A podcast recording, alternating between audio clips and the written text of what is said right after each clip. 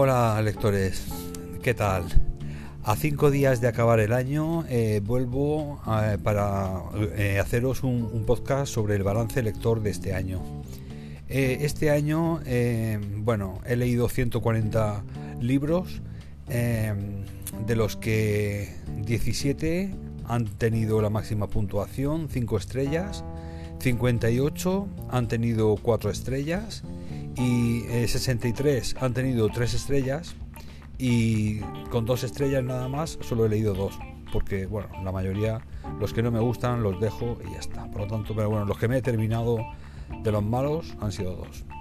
Y bueno, me en Gunrid, eh, que la verdad es que este año está fallando un poquillo, me han salido solamente que he leído 22 libros y de hecho em, no he hecho el reto este año con, con Goodreads, no, no puse un, número de libros que quisiera leerme y por lo tanto pues no es muy de fiar. Pero bueno, según Goodreads, eh, el más corto que me he leído ha sido Cuentos judíos de la, de la aldea de Chelm con 62 páginas. Y el, el libro más largo, El Conde de Montecristo, con 1440 páginas en edición de Acal. Bueno, pues de esos 140 libros, como os he comentado, dos han sido de dos estrellas, que para mí han sido las peores lecturas, que si bien no me las dejé porque eran cortas, eran libros muy cortitos, pues bueno, me los terminé y, son eh, La Cruz de los Romanos de Rocío DCR, que creo que es una novela autopublicada en Amazon, y Cecil Taylor, eh, escrito por César Aira. César Aira, eh, creo que, bueno, he leído que es bastante buen autor, pero bueno, esta, este pequeño cuento, esta pequeña biografía de Cecil Taylor, un pianista de jazz eh, de Nueva York, pues no ha sido muy, muy allá. Y bueno, como ahora os voy a comentar ya las 17 5 estrellas que he leído este año, que creo que es lo que más os interesa. Estos 17, pues bueno, voy a voy a, a deciros los 12 que podrían estar un poquito más abajo unos de otros, pero vamos, ya os digo que todos para mí me han encantado. Bueno, pues tendríamos en el puesto 17 el caso de Paul. En el caso de Paul fue una novela corta eh, de William Cather que me encantó. Fue el personaje de Paul es asombroso. Eh, luego en el puesto 16 tendríamos El hombre que plantaba árboles de Jean Giono, que es una preciosidad. Eh, habla de un señor pues que intenta salvar los árboles a pesar de la Segunda Guerra Mundial. Y la verdad que es muy muy muy interesante. En el puesto 15 tendríamos Yamila de Chingiz Aitmatov, un escritor soviético que, nos cuenta una historia de amor entre Yamila y un, y un soldado.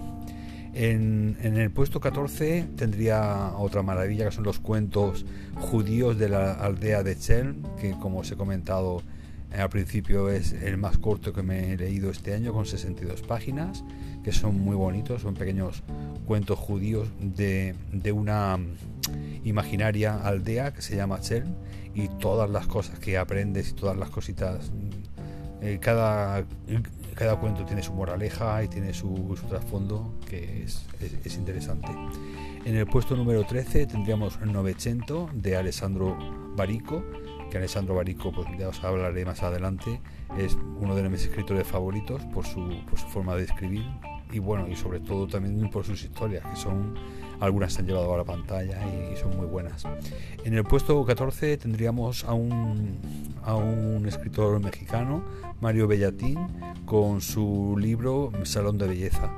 Estos libros no los he reseñado, pero bueno, estoy seguro de que siendo 5 estrellas, más adelante os los, os los reseñaré en el podcast.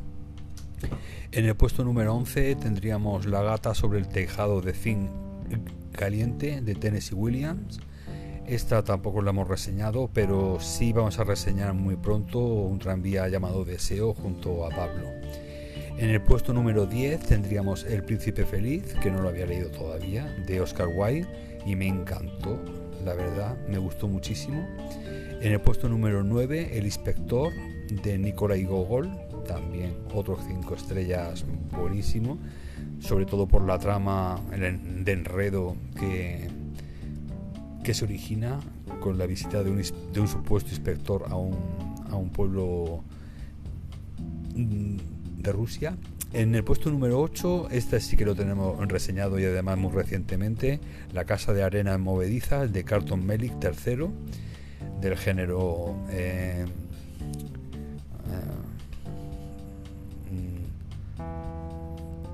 bizarro, perdón. Y, bueno, este sí que lo reseñamos hace nada, unos, unos días con, con Pablo. Y nada, otros cinco estrellas de la fantasía y de, un poquito de terror, etcétera. En el puesto número 7 tendríamos también otro libro reseñado, que sería Alejandro, Alexandros I, El Hijo del Sueño, de Valerio Máximo Manfredi. En el puesto 6 tendríamos, como os he comentado, un, tranvía llamado Deseo, que será el siguiente que reseñaré con Pablo, de Tennessee Williams. Y ahora ya pasamos al top 5. En el top 5 tendríamos en el quinto puesto tendríamos El buen hijo de Yu Jeong Jeong, una sobrecogedora novela de intriga de 332 páginas donde la escritora nos sumerge en el mundo obsesivo y trastornado del protagonista. Una trama narrada de delante hacia atrás, pero también escrita y, fácil de leer que no pierdes el hilo argumental en ningún momento con la amnesia inicial del protagonista elegida como excusa por la e-, editora, por la, perdón, por la autora, va descubriendo capa a capa todo lo que ocurre. No he podido dejar de leerlo, pues te atrapa, una obra magistral del thriller psicológico, pero cuidado, no apto para lectores muy sensibles.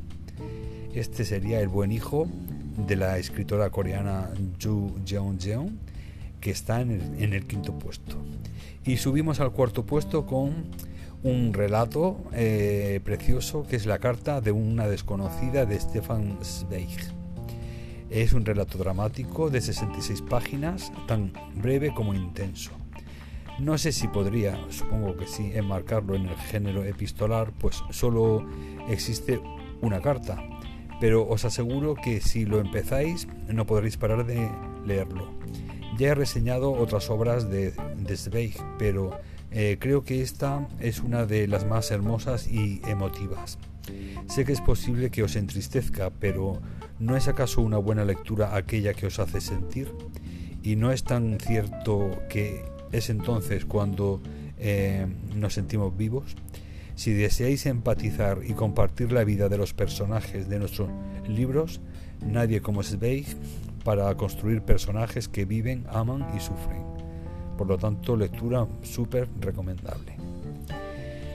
Y bueno, y ahora ya subimos al puesto tercero eh, con un libro que ya reseñé también hace unas semanas, que es del, del Nobel eh, John Steinbeck y el libro de ratones y hombres. Novela dramática de 110 páginas publicada en 1937 que junto a las uvas de la ira y al este del Edén es otra obra cumbre de Steinbeck.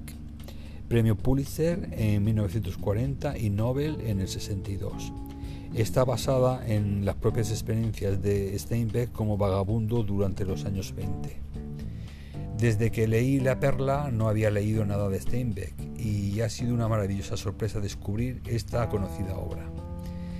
Desde un principio me ha fascinado el personaje de Lenny Small, que con su enorme ternura contrasta con la crueldad y el egoísmo que surgen de la pobreza y la necesidad a su alrededor. En la década de la Gran Depresión del 29 en Estados Unidos, que nos obliga a comparar esta con la Gran Recesión de 2008 y el egoísmo e intolerancia que ha surgido en toda Europa en forma de racismo y violencia. Esta es una de esas obras en la que si sabes descubrir su trasfondo, te revelan las miserias y formas de comportarse del ser humano ante la necesidad y la adversidad. El final os mantendrá con un nudo en la garganta, pues se trata de una verdadera obra maestra. Y bueno, ya eh, pasamos al puesto número 2 con un libro que todavía no he reseñado, que es, una obra de terror, que bueno, eh, junto a la película es uno de los clásicos de, toda, de toda la historia del terror y se trata del exorcista de William Peter Blatty. Eh, novela de terror de 416 páginas de la que se realizó la mítica adaptación cinematográfica en 1973. Es la primera vez que leo el libro y me ha encantado descubrir escenas, pensamientos de los personajes y diferencias con respecto a la película que bueno que me han, que me han alucinado. No pienso compararlas, pues cada obra en su terreno es perfecta, pero quizás por la nostalgia, quizás por la forma directa e impactante de expresarse el, del escritor, he vuelto a revivir de una forma diferente y más personal aquella asombrosa historia. Una obra de arte en su género totalmente recomendable. Y por último, en el puesto número uno, pues como podréis imaginar, después de, leeros las 17 iniciales, pues bueno, El Conde de Montecristo de Alejandro Dumas.